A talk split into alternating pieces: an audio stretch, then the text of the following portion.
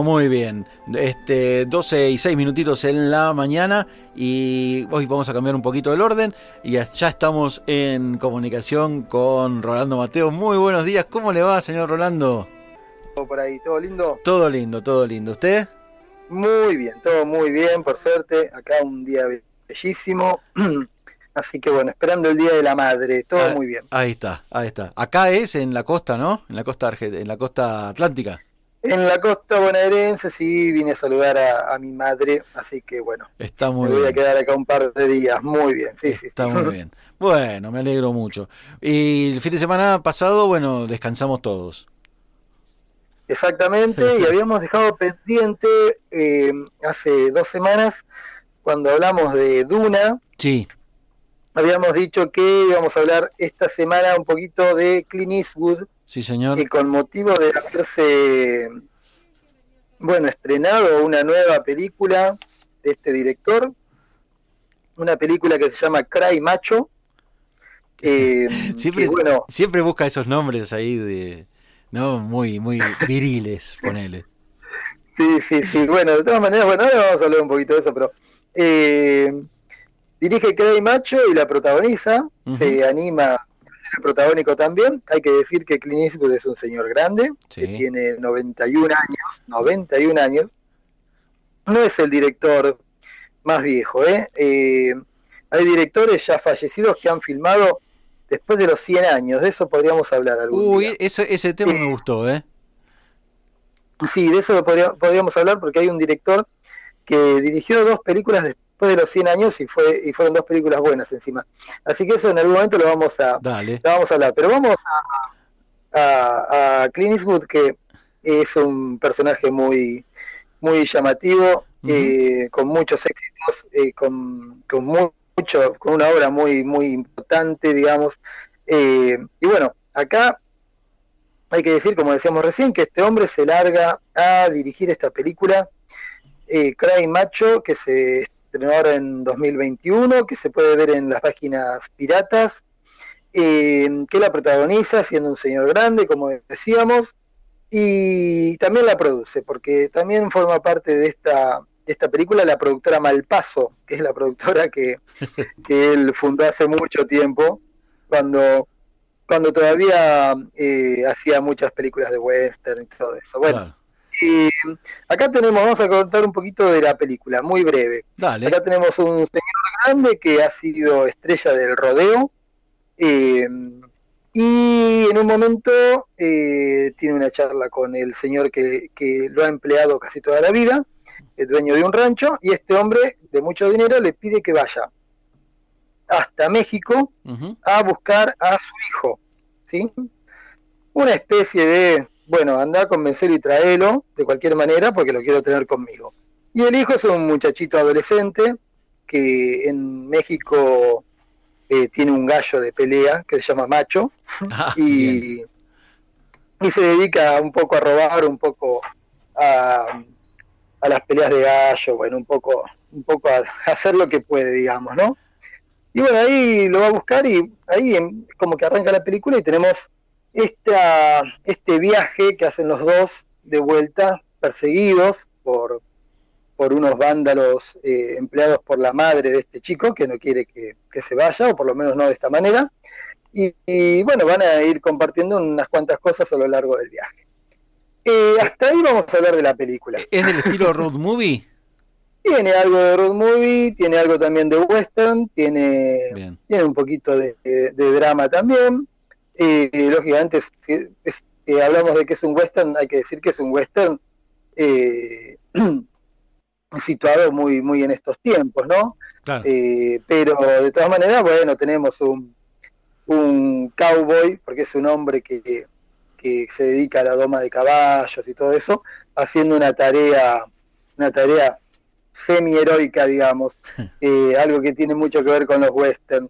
Pero eh, es una película que, si tengo que, mm, si tengo que empezar a, a- a diseccionarla, tengo que decir que a mí no me pareció una buena película, así directamente. Ah, directamente. Eh, es una película que, mm, que adolece de un montón de males. eh, me parece que está buenísimo que Clint Eastwood, que es un gran director, siga dirigiendo, pero me parece que ya que este señor de 91 años que tiene dificultades para moverse, para caminar, porque bueno, es un señor grande, se ponga a hacer papeles que, que por ahí tendría que hacer un actor con 60 años, 65, ya es medio, medio inverosímil y eso hace muy difícil claro. Eh, para uno eh, cuando se tiene que crear la historia. Tomarla en serio. Y también hay que, claro, sí, ah. sí, sí, que una, que una abuela de 60 años se enamore de él, eh, qué sé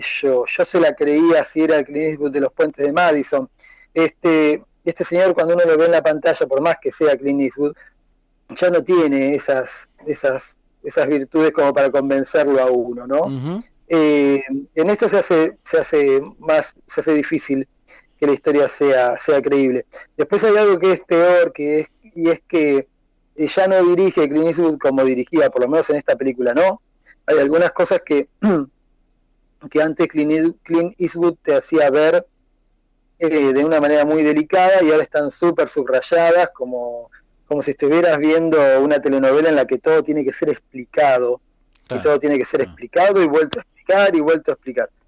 O sea, esta es una película de a mí no me gustó para nada, para nada.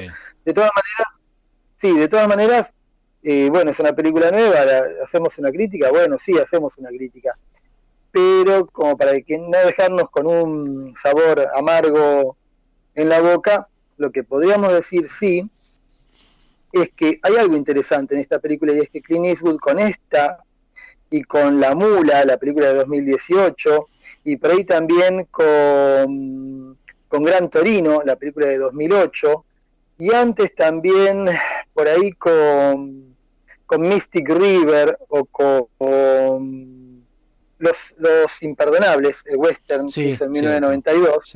Con todas estas películas que he nombrado, hay como una idea de Clint Eastwood de decir, bueno, voy a tomar toda mi carrera, carrera de macho, de tipo que va y se venga, de al que todo le sale bien, voy a tomar mi carrera y la voy a desarmar toda y voy a decir en lo que me queda de vida todo lo que quiero decir sobre esos temas en la realidad.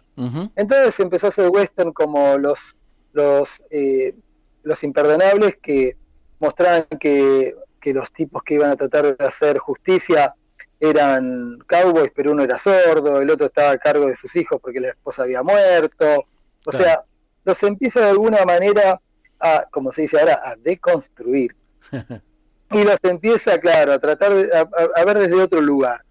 Y lo mismo haciendo con las otras películas. Cuando él dirige Mystic River, cuenta una historia, Río Místico, una película extraordinaria con John eh, cuenta la historia de un tipo que, uh, mirá, me hicieron esto, me voy a vengar, y hace un desastre y se equivoca cuando hace el desastre. Eh, entonces empieza a contar lo que él cree que sucede en la vida real.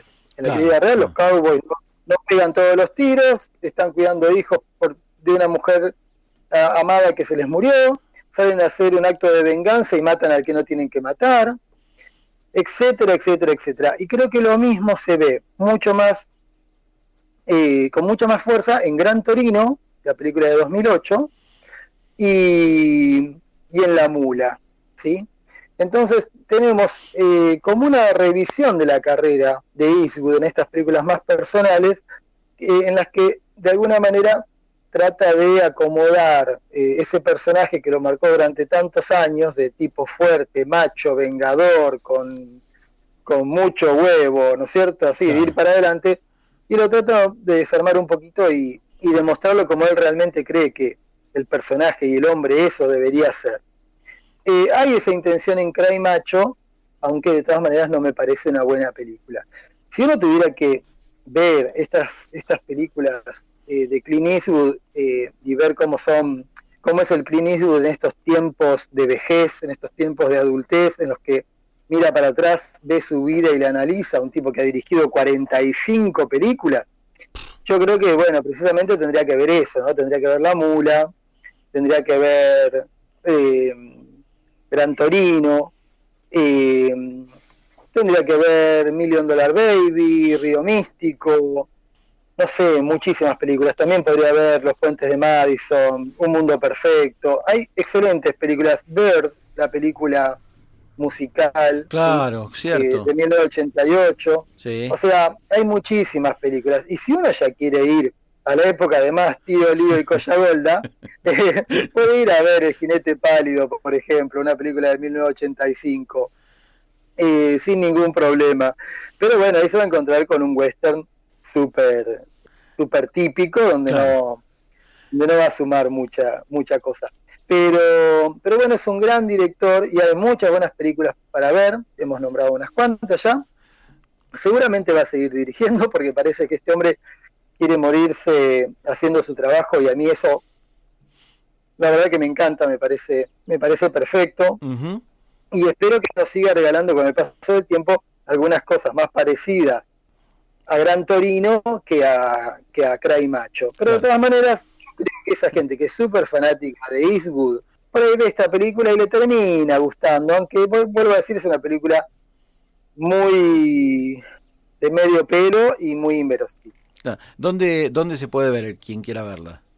Cry Macho está en Cuevana, en Cuevana Pro, eh, está subida en casi todas las páginas truchas, eh, y lo mismo pasa con The Mule, La Mula, eh, y con algunas de las últimas películas de él, como por ejemplo American Sniper, eh, la película en la que cuenta la, vida real de un francotirador, película que a mí tampoco me gustó mucho, o Gran Torino, o bueno, todas esas películas también están en las páginas truchas, están en Cuevana, están en So Woman, así que ahí se pueden ver sin ningún problema. Bien, bien. Y bueno, habrá que, que por ahí revisitar quizás, este, si tenés ganas, alguna de esas este, y, dejar cara de macho para un, un, sábado dentro de unos años.